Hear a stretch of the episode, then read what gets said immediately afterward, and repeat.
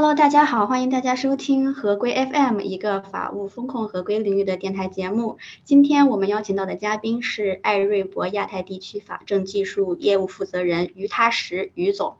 今天我们的主题是金融科技与数据安全。感谢于总拨冗接受我们首席风控合规官的访谈。我们希望今天的访谈可以既专业又活泼，深入浅出的为大家解答合规方面的谜题。于总，您自二零一二年加入艾瑞博，常驻上海，是艾瑞博亚太地区法政技术业务负责人、合规争议解决和风险业务部的董事总经理，拥有近二十年的数字法政、电子数据披露、数据分。分析和信息治理方面的专业服务经验，帮助一些呃从事涉外交易的大型的中资企业和国有企业去帮助他们解决外国管辖区的法律问题。这样，我想请问一下，数字法政是一份什么样的工作？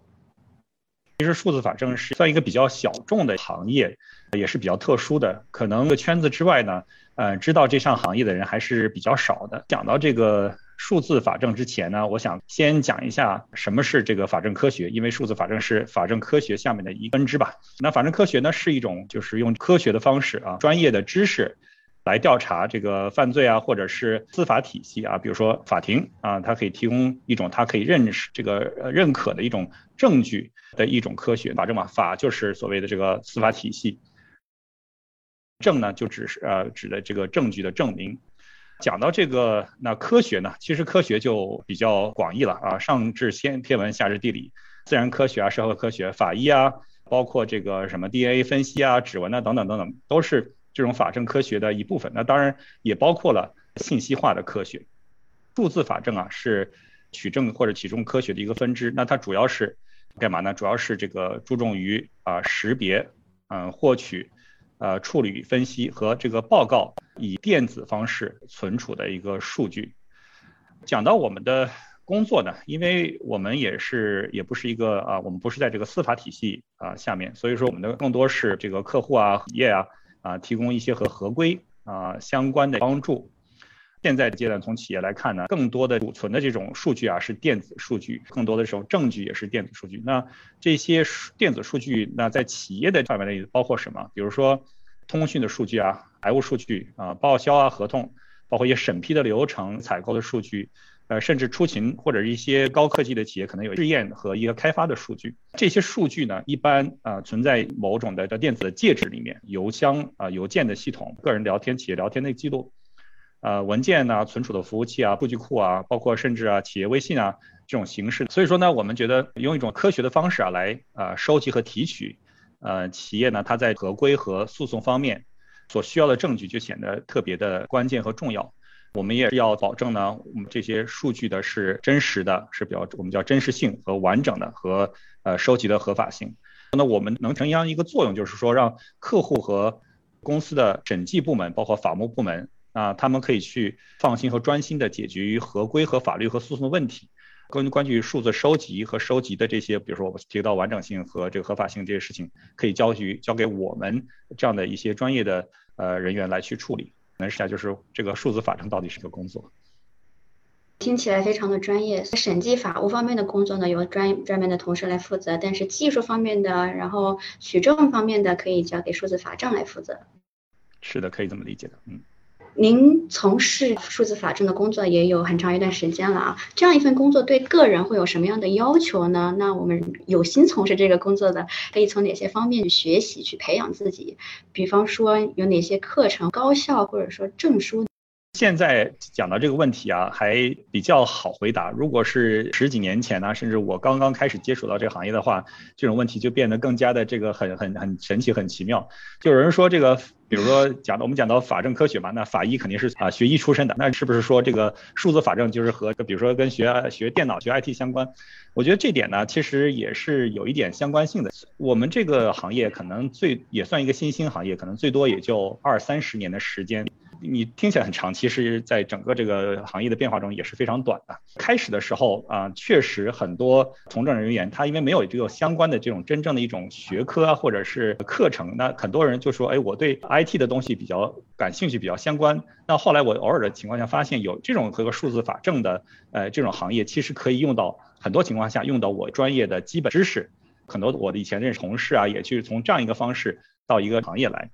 但是我刚才也讲到了，建设法政跟这个司法的体系，啊，有一定的相关联处。所以说，其实我们也是，包括我们公司有一些同事啊，尤其在国外的，他其实本身是律师，在从事啊法律相关的业务的时候，发现啊，原来法政是非常重要的，想去拥有这样的一个知识，更好帮助我或解决一个法律的问题。其实很多同事他本来是律师，也是等于说半转行的，呃，到了这个行业，时间退役，呃，发展了。二三十年的时间，现在呢，确实有一些高校，呃，有相关的呃正式的这种 degree 吧，啊，或者 certificate，是来去教你啊这种课程是什么的。从我的角度来讲，因为我本身也是从一个科技出身，也没有说所谓受到过一个真正的一个科班的教育啊，所以说我觉得，嗯。可能最重要、最最主要的是需要对一个电子技术、计算机的网络和任任何的叫这个新兴的电子事物的啊，都有一个一个理解。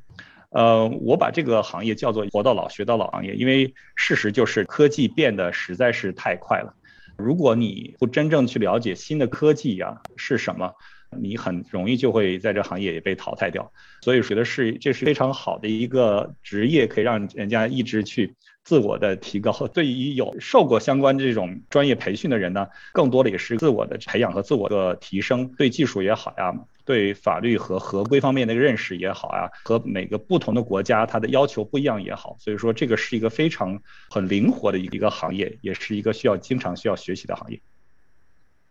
既要懂技术，又要懂法律，然后才能够帮助企业去做到合规。刚刚像您说的，它虽然不是呃不是在司法体系里面，但是。他的业务也是要去帮助企业做到合规，要去了解法法律的规定。由律师通过一个半转行，然后进入到这个行业也是有的。是的。哦，您的一篇博客就提到，就提到在中国，微信哎，对于调查和争议的解决有着重要意义。确实的，微信我们现在不管是个人呀，还是说企业啊，都用的比较多。我们在二零一九年的十月十四日，最高人民法院审判委员会也通过了关于民事诉讼的若干规定，说这个微信的聊天记录是可以作为法律依据来使用的。而且这个文件呢，也已经于二零二零年的五月一日正式实施了。呃，那么我的问题是，呃，从您的经验来看，微信取证需要注意一些什么？你谈到了微信的重要性啊，微信是每个人来讲都是完全是不可分割的一种呃一种工具了，做通讯的工具啊，通话的有通话的记录啊，它其实更多情况下也是我们教育显示了一个人的一个生活时间轴，呃，一天可能做了很多很多的事情都和这个手机和微信呢是离不开的，包括在微信里面的支付记录。也记录着别人都做了什么。从这个合规啊，或者是法律证据的一个角度来讲，确实因为这些它的特性也体现了它的呃重要性。我们在微信取证的时候呢，需要注意的情况呢，呃，刚才其实我对这个数据的电子证据也。大概说了几说了一个很重要一点，就是所谓的这个呃真实性啊、合法性。但是呃对微信就来讲，它还有第三种重要的事情，就是关联性。什么是关联性呢？啊，比如说如果对话和这个案子相关，那你看这对话的前后文啊，呃相关性，而不是说我只是断章取义的讲了一段话，说这段话可以可以支持我的论证或者我的证词，这个是不合规的、不行的、不不足够的。所以说我们要合法性和真实性和关联性都存在。有的时候呢，我们经常看到客户在提供微信证据的时候，啊，就截个图也可以了，啊，就截个图了。那截图的话呢，其实它的要求下面也是觉得是不够的，啊，还是要有一定的这种关联性。微信比如说不只是文字的一个一个聊天记录，包括语音啊、视频啊、图片呐，甚至越来越多的情况，表情，啊，也是一个很关键表示当时一个情绪或状态的一种啊一种方式。那当然，我刚才讲到的支付记录、支付信息，这也是非常关键的。我们有几种方式去展示这种微信的证据。那第一种，比如说上法庭的可能就直接跟法官或者仲裁员啊去这个展示这个对话什么样子的，记录是什么样子。但在很多情况下呢，有的时候这种方式是做不到的。所以说我们现在呢，越来越多的有种科技的技术的方式，在特定的情况下，尤其是在啊当事人比如同意的情况下，把微信的聊天记录用一种科技方式提取出来，把它处理以后呢，放到文件审阅的平台上，做到一个像手机一样的一展示的方式，包括我说过的，呃语音、视频，包括表情包等等等等。都可以像手机一样显示出来。如果信息的真实性一定是对案子很重要的话呢，我们也建议呢，需要这个公证处的协助啊，对我们必要的电子证据进行公证，在法庭上面的时候呢，这个举证的力度就非常大了。但是现实当公司的员工哈用的不仅仅是微信这一个工具，他可能还用到了其他的邮箱啊，或者说企业微信啊，现在也有一些新的企业软件，像是飞书啊等等。那可能。聊天记录分布在各个软件上，这种情况应该怎么样去应对呢？嗯，您问的问题很好，确实我们考虑到现在聊天软件非常多啊，大家不只是说一个平台上，可能别的东西啊，钉钉什么都会用到。那我们办法就是说，通过呃从不同的啊这种聊天平台数据抓取后。我们经过处理，把时间轴给覆盖上，就是比如说不同的平台在不同的时间，我们可以有一个排序的顺序。如果是两两个人之间的对话，它在不同的平台，那可能我们可以把它这个给它衔接起来，呃，完美的这个做到前后文的演示。这样不管你的平台，不管你的系统是什么，我们也可以把所有东西放在一起做展示的一个工作。这样呢，也是解决了新兴科技的，随时有新的平台跳出来的话，是我们的科技它照样也可以从后台一起来处理。微信取证和个人隐私保护是相冲突的吗？隐私呢是个更大的一个话题。我觉得有一点呢，取证的时候需要注意的就是对个人信息数据的一个保护和一个很重要的一个理念就是同意性，当事人一定要同意所做的事情。这个怎么说呢？很比较比较 tricky，就这个话题可以甚至可以单独拿出来说。尤其咱们现在国家的法律对个人信息的保护非常关注，那呃个人这个数据保护的这种呃安全性和这个这个同意性啊也是很重要的。感谢您参加今天的访谈，期待下次跟您聊出更多更有趣的合规话题。合规，请听好，我们下期再会。